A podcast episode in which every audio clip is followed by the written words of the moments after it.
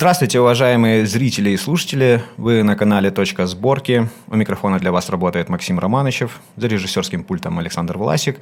И с нами на связи Николай Янович Азаров, государственный деятель Украины, премьер-министр страны с 2010 по 2014 год. Здравствуйте, Николай Янович.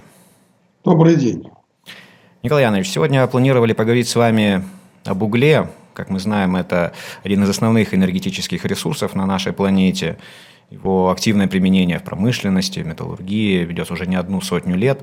Но в то же время он является невозобновляемым энергетическим ресурсом, и мы знаем, что технологии его использования часто имеют пагубное влияние на окружающую среду. Николай Янович, хотелось поговорить с вами как э, человеком не один десяток лет проработавшим в угледобывающей отрасли, как у ученого. Э, какие перспективы угля в современном мире. Чего же все-таки больше, пользы или вреда в его использовании для человека? Это интересный вопрос. Я сторонник того, что все, э, значит, скажем, экологические, в том числе, соображения должны соответствовать тому уровню экономического, социального развития страны, которые так сказать, на данный момент имеются. Э, скажем, Германия закрыла все свои угольные шахты, ликвидировала, процесс ликвидации начала еще, вот я был свидетелем этого, где-то, наверное, в 80-е годы прошлого века. Э, я в свое время был на стажировке в Западной Германии. Мне приходилось бывать в городе Бохуме. Это центр был тогда значит, угольной промышленности Германии, металлургии. Вот. Я вот хочу сказать, что в гостинице, где я жил, например, да, если ты утром забыл закрыть форточку, то, вернувшись вечером, ты мог из подушки, так сказать, сметать такую угольную пыль. Вот вы можете представить уровень, так сказать, загрязнения. А, который был в Бохуме. Ну вот они за 15 примерно лет ликвидировали э, у себя в стране угольную промышленность, металлургию в значительной степени. Э, и в том же самом Бохуме, например, в этом городе, заменили ее деревообрабатывающей промышленностью, заводами «Опель», радиоэлектроникой, ну и целым рядом других. Все это делалось по государственной серьезной программе с большой государственной поддержкой. Это была осознанная политика. Такая же точно политика на моих глазах происходила и в Великобритании, которая тоже ликвидировала все свои угольные шахты, хотя они имели великолепнейшие значит, шахты. Вот я на одной из шахт бывал, там соцби галерея так называемая – которая, ну, если с нашими, вот, скажем, в Советском Союзе сравнивать шахтами, наверное, ближайший аналог, хотя сопоставлять трудно, потому что разные пласты, разные мощности угля, разные условия, разные глубины, но все-таки это что-то там типа Распадской. Шахта такая Распадская, которая добывала тогда 15 тысяч тонн угля в сутки. А шахта Сотсби, английская Сотсби галерея, добывала порядка 10 тысяч тонн угля. Это были очень высокопроизводительные, прекрасные шахты, которые были рассчитаны, кстати сказать, ну, наверное, на десятки лет вперед. И вместе с тем тогда правительство приняло решение, значит, так сказать, обосновал это необходимостью ликвидации у себя на территории таких вот грязных производств, как они считали. А вот в Австралии есть угольные разрезы, подумаешь, морем будем привозить уголь. И они, собственно говоря, перешли на доставку угля из, ну, в данном случае из Австралии, если про Англию говорить. Вот теперь сравним с нами, да, ну, во-первых, надо прямо сказать, что э, Советский Союз в свое время не мог себе позволить вот такой вот переход. Не мог позволить себе не потому, что ему жаль было свою, так сказать, не жаль было свою экологию, там, охрану окружающей среды, которая, кстати, в Донбассе была, наверное, достаточно критичной все-таки. Потому что Донбасс был сосредоточием химической промышленности, энергетической промышленности, металлургической, угольной промышленности. И, конечно, когда я впервые приехал в 80-е годы в Донбасс по направлению своего министерства, то я был, конечно, поражен. Это особенно летом, горящие терриконы и так далее. Но вот вместе с тем экономически Советский Союз и тогда, да и мы сейчас не были готовы вот к такому, значит, скажем, резкому переходу. Почему не готовы? Да потому что, ну, скажем, вот угольной, значит, угольной промышленность добывала тогда Украина, а если еще российский Донбасс добавить, то есть Донбасс это, ну, там, наверное, 80% это на Украину, на Украинскую Советскую Республику приходилось по добыче, да, а процентов, наверное, 10-15 э, или около того приходилось на российский Донбасс, который в основном сосредоточен был значит, в Ростовской области.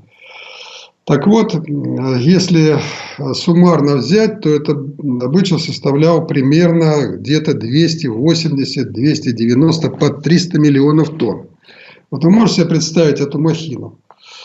А могли ли мы вот эту махину перевести, скажем, из Кузбасса, из там с открытых разрезов, которые у нас в Сибири имелись. Ну, представьте, что такое перевести 250 или там под 300 миллионов тонн. Конечно, нет.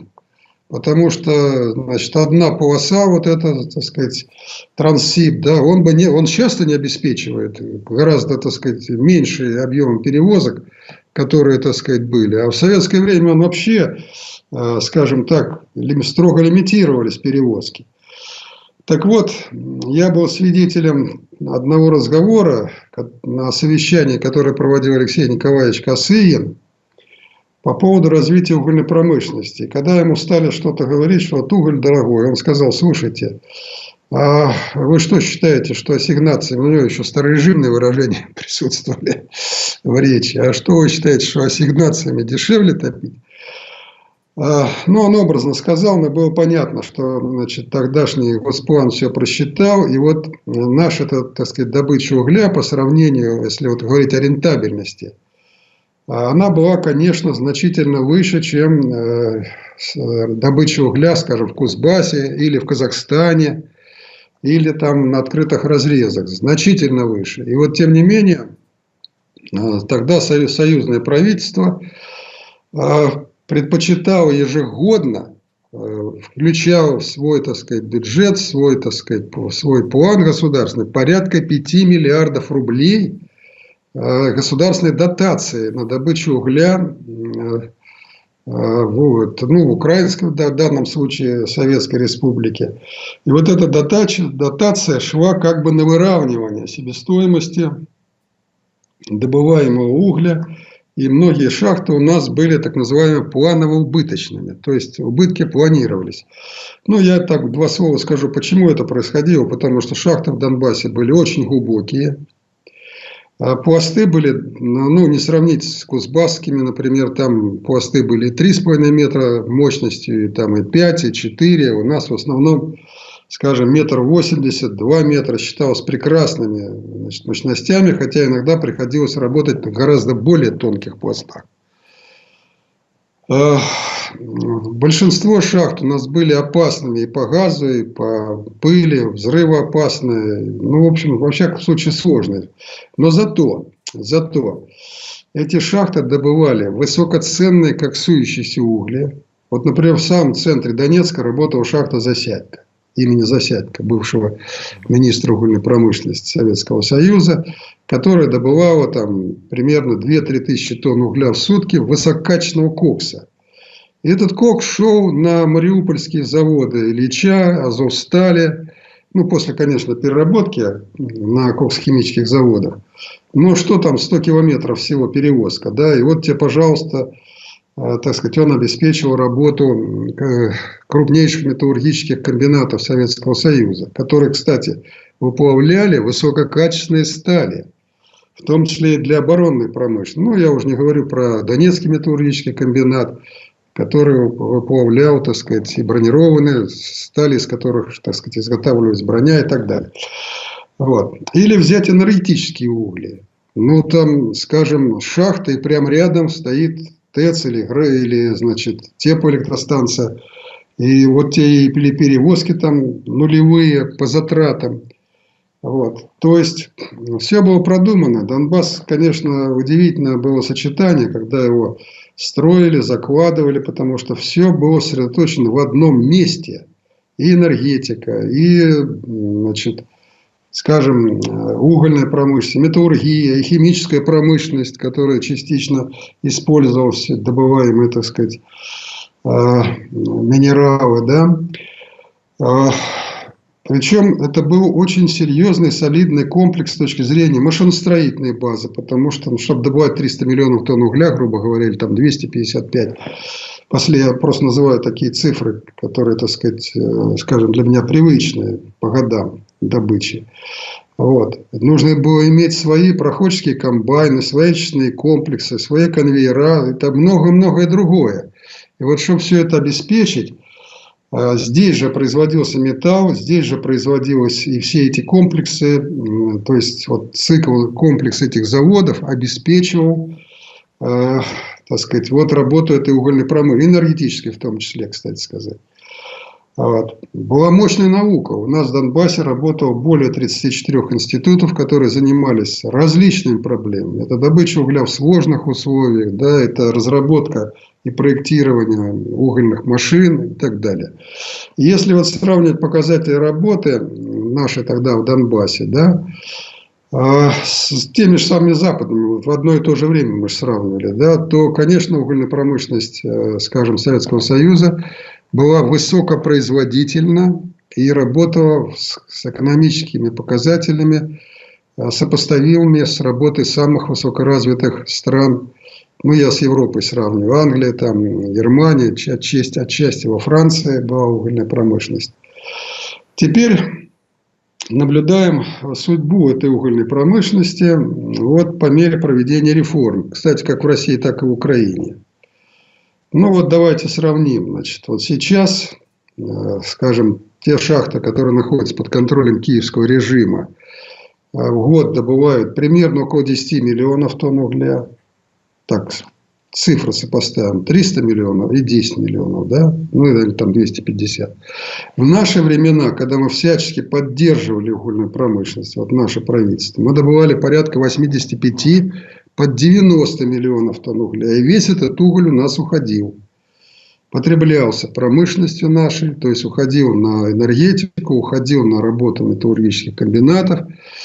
И мы частично и экспортировали этот уголь. То есть, вот мы по сравнению с советским периодом развалили свою угольную промышленность, но в 30 раз, примерно так, 30 раз. А, ну, в наши времена в 3 раза. То есть, вот где-то, если брать 90 88, там 85 миллионов тонн. А, ну и результаты, соответственно. Вот, скажем, объем выпавки стали упали. Ну, во сколько? Ну, наверное, где-то раз в 8. Так? как минимум. Производство электроэнергии в 5 раз. Это гигантские цифры на самом деле. Вот э, люди, которые далеки от проблем промышленности, экономики, для них это все равно, что, скажем, с чем бы сравнить там. Ну, вряд ли на них это действует так, как действует на специалиста. Да? Что такое уменьшить производство электроэнергии там, в пять раз? Ну, это же на это ушли годы создания этих энергетических мощностей. А вот, скажем, если бы мы захотели вернуться на этот уровень, потому что, э, скажем, уровень производства электроэнергии это определяет уровень технологический развития. Но не важно, где ты тратишь эту электроэнергию.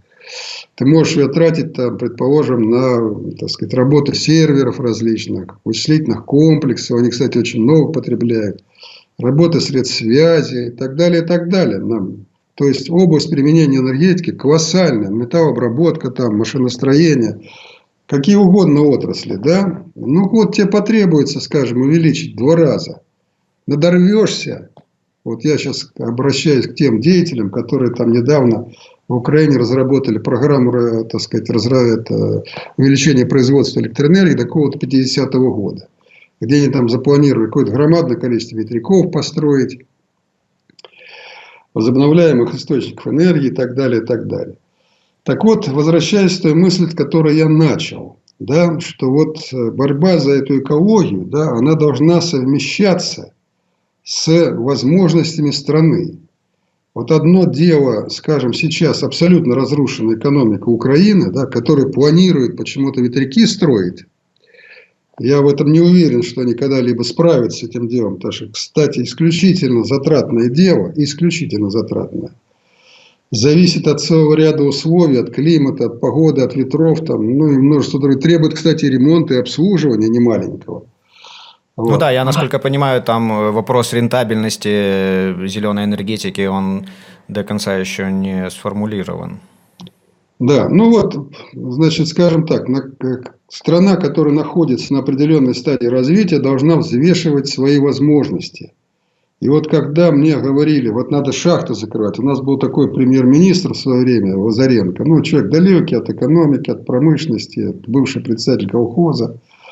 Вот. Ну, поставили ему кто-то что-то там порассказывал про реформы экономические. И вот он каждое заседание правительства поднимал министра угольной промышленности, тогда еще Министерство угольной промышленности было.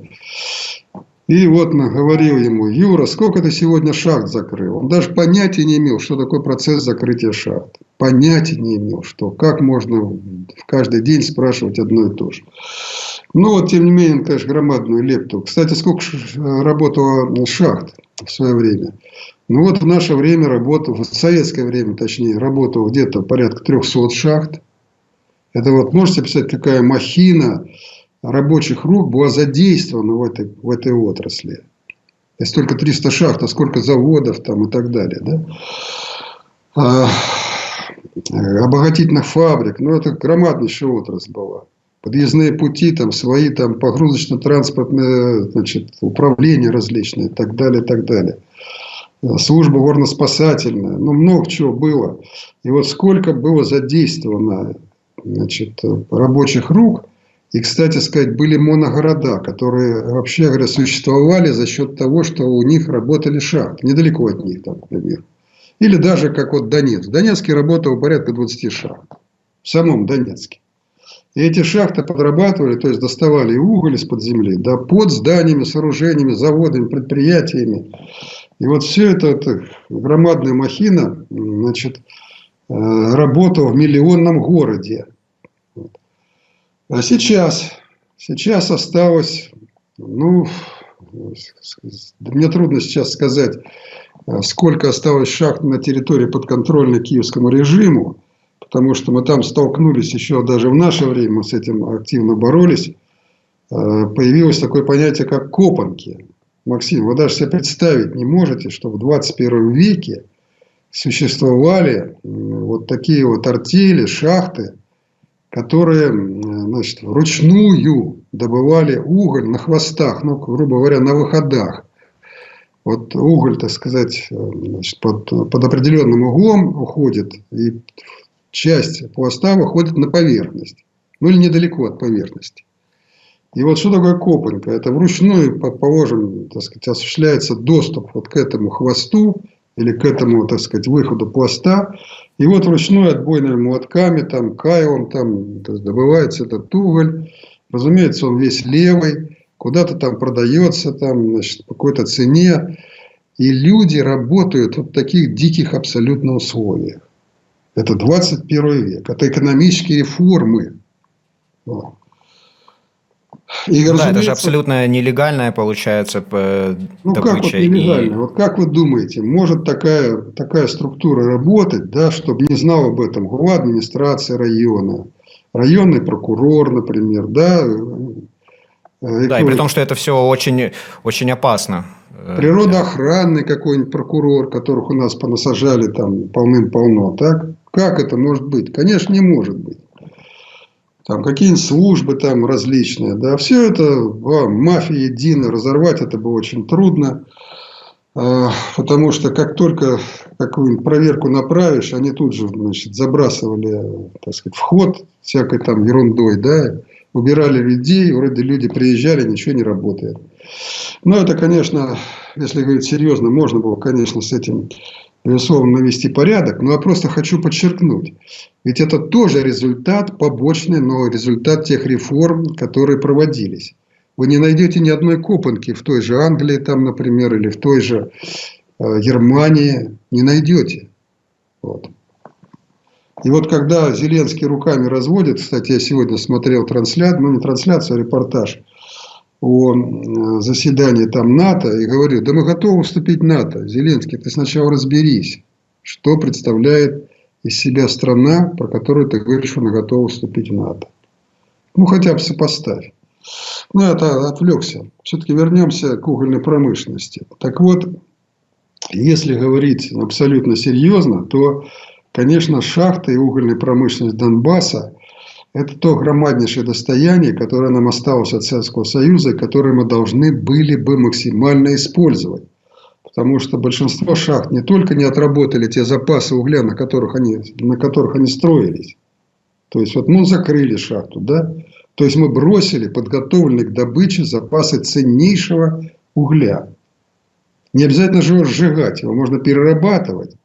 Как Менделеев раньше говорил, что э, сжигать нефть это все равно, что, ну, то есть, топить нефтью там или дизелем, неважно. Это все равно, что топить ассигнациями, деньгами. То есть, настолько нефть богата, богатое, так сказать, природное, природное вещество, да и вот тот же самый уголь. Вот. Тот же самый уголь. И, кстати, а угли-то у нас были антрацит, это стопроцентный углерод. Вот. Или как сующийся уголь, это стопроцентный кокс. Ну, то есть, э, конечно, мне больно. Человек, который проработал в угольной промышленности, значит, ну, 25 лет своей жизни отдал. Вот. Мне больно было наблюдать, как вот эта вся система, чрезвычайно, конечно, органичная.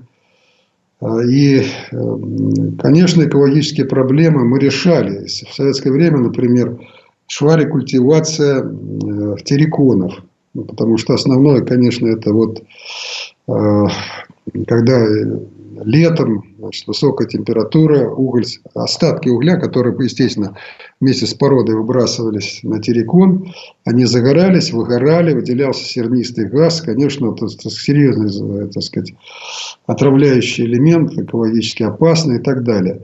Но вот была такая мощнейшая программа большая рекультивации. Э, так сказать, во-первых, вывозился вот этот вот, эта масса горная, вывозилась во враге, засыпалась, потом покрывалась Э, слоем значит, плодородной земли, э, сказать, либо лес высаживался, либо там поля какие-то были.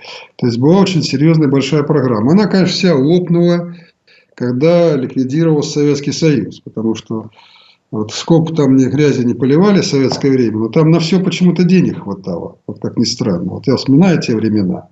Да, на все хватало денег, в том числе и на культивацию. И уж если закрывались шахты, но закрывались они исключительно по причине выработки запасов. То есть, вот запасы вырабатывались, и шахта действительно ликвидировалась. То это происходило в течение целого ряда лет. Этот поселок, который обслуживал, там, проживал там 10-15 тысяч людей, которые работали на эту шахту. А, разрабатывалась программа строительства какого-то предприятия, которое, так сказать, задействовало бы этих людей. Э, шахтеры переводились на другую шахту. Женщин, для женщин строилось там какое-нибудь ткацкое производство, какая-нибудь швейная фабрика. Но не было такого случая, чтобы закрыли шахту на замок и сказали всем людям, значит, езжайте куда хотите. Такого просто не было. Или закрыли шахту и прекратились отчисления в бюджет этого городка, например. Там прекратилось финансирование больниц, школ, детских садов. Так, такого тоже не было. То есть на все хватало денег, все осуществлялось планомерно. И вот я пытался, работая в правительстве, вот эти процессы совмещать. То есть не допускать. Конечно, громадный ущерб, э, скажем так, угольной промышленности э, значит, пришелся на процесс приватизации. Ну, я в целом отношусь к процессу приватизации отрицательно, который проходил и у вас в России, и у нас, потому что к чему свелся этот процесс? В основном к тому, что э, были из народного хозяйства вырваны самые лакомые, вот так вот, как считаю, самые прибыльные, самые рентабельные, самые находящие экспортный спрос предприятия, да, вот они пошли под приватизацию за бесценок. А на государственные э, оставили на государстве такие предприятия, которые в советское время, в общем-то, поддерживались государством. Но когда наступил вот этот дикий рынок, то, естественно, либо они закрылись, ну и, как опыт показывает, процентов 60 их закрылось просто-напросто, ликвидировалось. Вот. И вот сейчас мы, сейчас мы как раз вот пожинаем плоды вот той самой дикой приватизации, которая осуществлялась в 90-е годы. И вот у нас то же самое, значит, в угольной промышленности были очень мощнейшие, рентабельные даже, даже в наших условиях, рентабельные шахты, приносящие хорошую прибыль. Вот они пошли, так сказать, под приватизацию за бесценок, а все, значит, скажем, такое тяжелое осталось за государством, с большими дотациями, и вот меня всегда, так сказать, наша оппозиция всегда, так сказать, ругала, так сказать, высказывала всякую, так сказать, ерунду по поводу того, что наше правительство все время датировало эти шахты. Ну, ну вот скажу, да, я что... припоминаю, что неоднократно вбрасывался во время политического кризиса такой тезис, что якобы донецкий уголь, он какой-то вот э, неликвидный, нерентабельный. Э, ну, в то же время это действительно антрацит, э, высококачественный уголь. Ну, это большая глупость. Вот сейчас на мировом рынке, ну, антрацит наш на расхват, по большому счету. Ну, то, что сейчас произошло, я не буду говорить, что после СВО наложили санкции, э, усложнились процессы, скажем, э, фрахта и доставки угля, и наши экспортные рынки, значит, пользуясь тем, что деваться некуда, значит, все эти покупатели угля сразу сбросили цену, те, кто, так сказать, перевозил уголь, сдули цену на, так сказать, перевозки.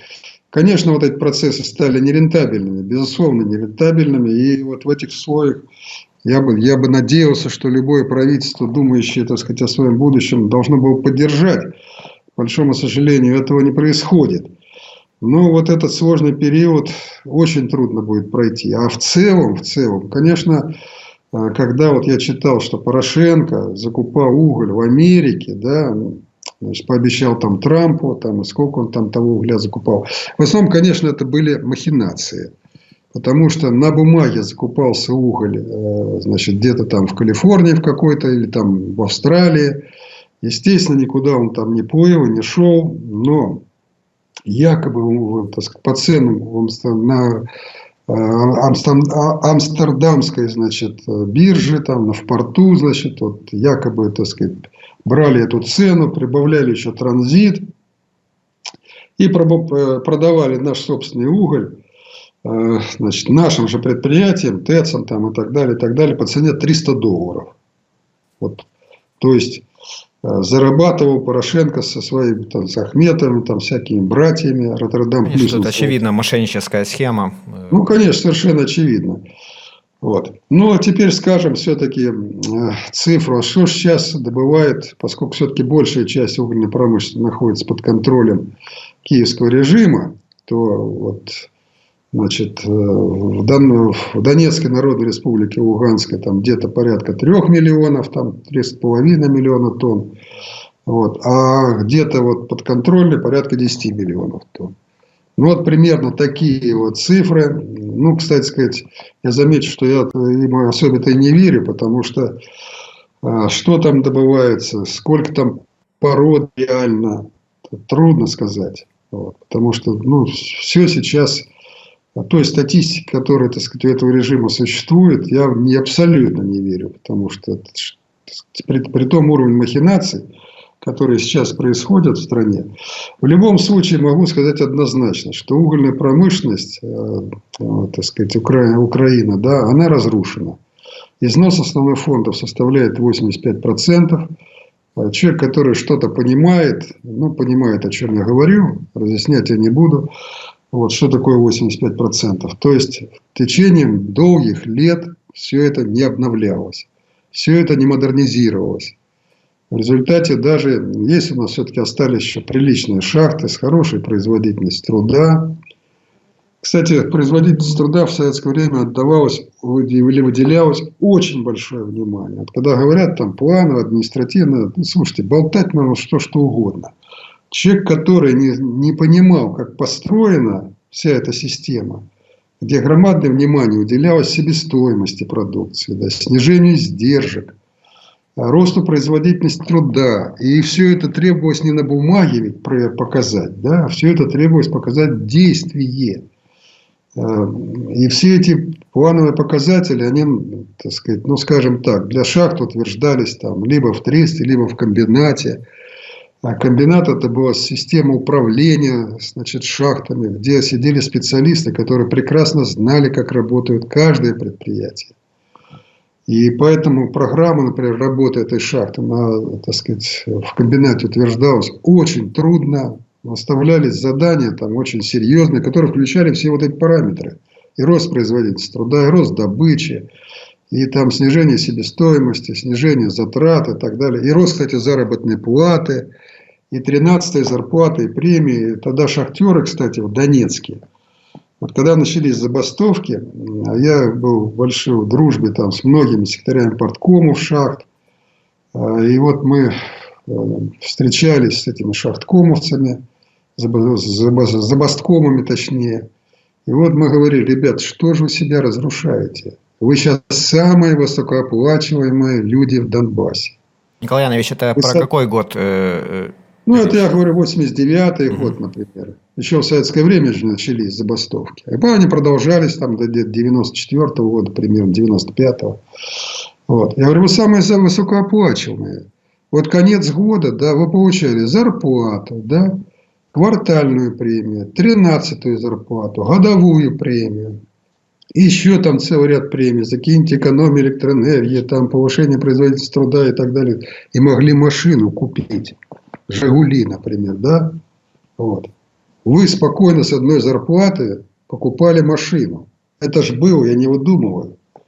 И, кстати сказать, э, вы же помните, в советское время машины были большим дефицитом. И вот в, при, в при, приоритетном порядке они выделялись для поощрения труда шахтеров. То есть, вот на шахту, например, выделялось там, ну, 500, там работало 3-4 там, тысячи человек, да, выделялось там, ну, 500-400 машин. То есть, никак, какая очередь? Никакой очереди не бывало. И вот шахтеры надо заупотребляли. Хотя там и действовало ограничение, раз в 5 лет можно было купить машину. Но у них там машина своя еще хорошая, они, так сказать, 5 лет прошло, брали еще одну, продавали ее новенькую там за двойную цену. Так вот, я говорил этим ребятам, шахтерам, да, многих э, значит, руководителей забастовок я до сих пор помню хорошо. Кстати, замечу, что все они перед забастовками прошли обучение в американском профсоюзе, АФТ-КПП так называемом, так, они были там на каких-то курсах защиты прав трудящихся. Вот. Это же Горбачев направил вместе с Яковлевым, предателем. И вот они вернулись и начали организовывать забасткомы. Вот. А если прочитать набор требований, с которыми они выходили, то это же уму непостижимо. Там все было. Там и молоко было, и копытное. Копытная – это оплата по, так сказать, времени. Значит, вот ты спустился в шахту, а пока ты с шахты добрался до лавы, ну, то есть до места, где ты уголь добываешь, ну, проходил, может быть, 30 минут 40 минут, потому что шахта бы длинная, ну, как терминология, чтобы было понятно, от ствола шахты до вот места работы было 3, 4, 5, 6, иногда 7 километров вот, подземных горных выработок. И вот э, шахтеры везли там вагонетки специальные, предназначенные для перевозки персонала. Вот пока он спустился, пока сел в вагонетку, пока доехал, пока вышел, пока там что-то там поболтал, прошло определенное время. И вот они считали, что вот это время им должны оплачивать. Точно так же обратный путь. То есть, закончил работу, пока тебя, значит, перевезли. Вот. И вот, есть, получалось, что там час или полтора, э, значит, вот э, шахта должна была им доплачивать. Порядка 40 там пунктов различных требований было, многие из них просто из пальца высосаны. Так вот, я говорю, ребята, вы разрушаете свое благополучие собственно. Вот смотрите, как в воду глядел. И действительно, шахтеры своими забастовками да, разрушили всю ту социальную систему, которая существовала для них же. Система санаториев, пособий, жилья бесплатного, лечения и так далее, и так далее. Сейчас они попали в частные руки – им платят копейки, не хочешь иди вон. Чтобы устроиться на шахте вот сейчас, это большое дело на самом, на самом деле. Ну вот, Максим, такие вот дела, я не знаю, может быть, я не совсем системно рассказал про угольную промышленность. Но я хочу сказать одно, вот последнее в данном случае, что, конечно, вот эти реформы угольной промышленности, они были абсолютно разрушительные. Их проводили люди, которые не понимали вообще того смысла э, создания вот этих мощных промышленных комплексов, которые представлял из себя, например, Донбасс. Они не понимали принципов даже, как формировался вот этот мощнейший комплекс, как он был взаимосвязан. Вот, например, последний вот я такой пример привожу. Вот добыло-то, добыто было там, скажем, там 250 миллионов тонн. Их же надо было перевести. Значит, существовала мощная транспортировочная система. Кстати, управление железных дорог Донбасса, Донецкая железная дорога, была самая крупная по объему перевозок в Советском Союзе. Вот что вы себе представляете. Самая крупная. Ну, а раз не добываем, значит, 250 миллионов, раз съехали на 10, то зачем же тогда такая система нужна? И вот все приходит в запустение. Все абсолютно приходит в запустение, потому что э, транспортная отрасль – это еще особая отрасль, которая тоже развивалась, тоже требовала, так сказать, эм, скажем, и рабочих рук, и технических рук, и так далее. Вот такие вот дела. Ну вот сейчас можно только сожалеть о том, что... Николай Янович, ну может быть, хоть каплю оптимизма. Как по-вашему, есть э, шанс у Донбасса восстановить свою промышленную мощность? Ну, знаете что, к сожалению большому не могу я добавить тут ни капли оптимизма. Прежде всего потому, что вот если мы любую отрасль в Украине начнем рассматривать, то за последние 10 лет после государственного переворота они все эти отрасли деградировали.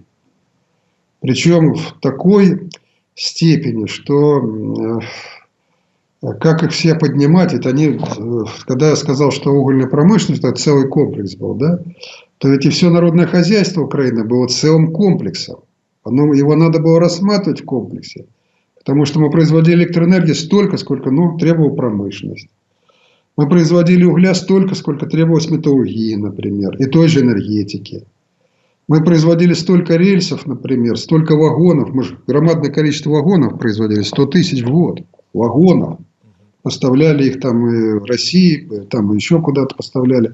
Производили громадное количество цистерн. Это же наши знаменитые заводы э, Мариуполя, например, да, которые, кстати, сейчас разрушены. Вот.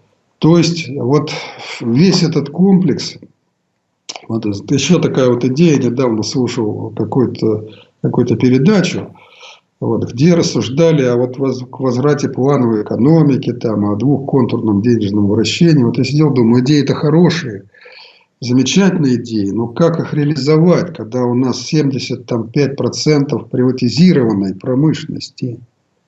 Как ты кому-то будешь планировать? Как ты будешь планировать собственнику?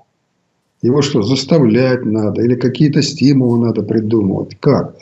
То есть, э, идея это хорошая, скажем, составление баланса планирования, вообще планирования. Но ведь изменились реалии. Вот. И вот этот вопрос нужно проработать. То же самое двухконтурное денежное обращение. Замечательная идея, которая использовалась в 30-е годы. И, скажем, позволила провести э, там, индустриализацию страны такими темпами, которые мир не знал и без денег, и без ничего, и в условиях санкций, и, так сказать, в условиях враждебного окружения. Да множество минусов было гораздо больше, чем плюсов. Однако сумели за 10 лет прорваться, да, сумели выстроить такую мощь, которая всей Европе противостояла. Казалось бы, можно бы и сейчас что-то же разумное оттуда взять, но тогда надо думать а, прежде всего о том, что тогда-то это можно было реализовать, потому что все находилось в руках государства, в руках сильного управления. А сейчас-то у нас все разбросано. И вот мы сейчас видим, к чему это все привело. Поэтому идея это хорошая, но как вот этот оптимизм реализовать э, в деле, это вот надо очень серьезно думать и голову мать. Ну, все можно придумать, Максим. Я считаю, что нет безвыходных ситуаций. Вот это мой, моя капля оптимизма нет безвыходных. Мне приходилось выруливать иногда в такой ситуации, когда руки опускаются и вообще выхода нет. И все-таки находился выход. Поэтому я считаю, что нет безвыходных ситуаций. Но нужна политическая воля и нужно твердое понимание того, что ты хочешь, что ты хочешь сделать. Ну что ж, спасибо огромное, Николай Янович, за эту беседу. Спасибо, что делитесь с нами вашими знаниями, вашим опытом.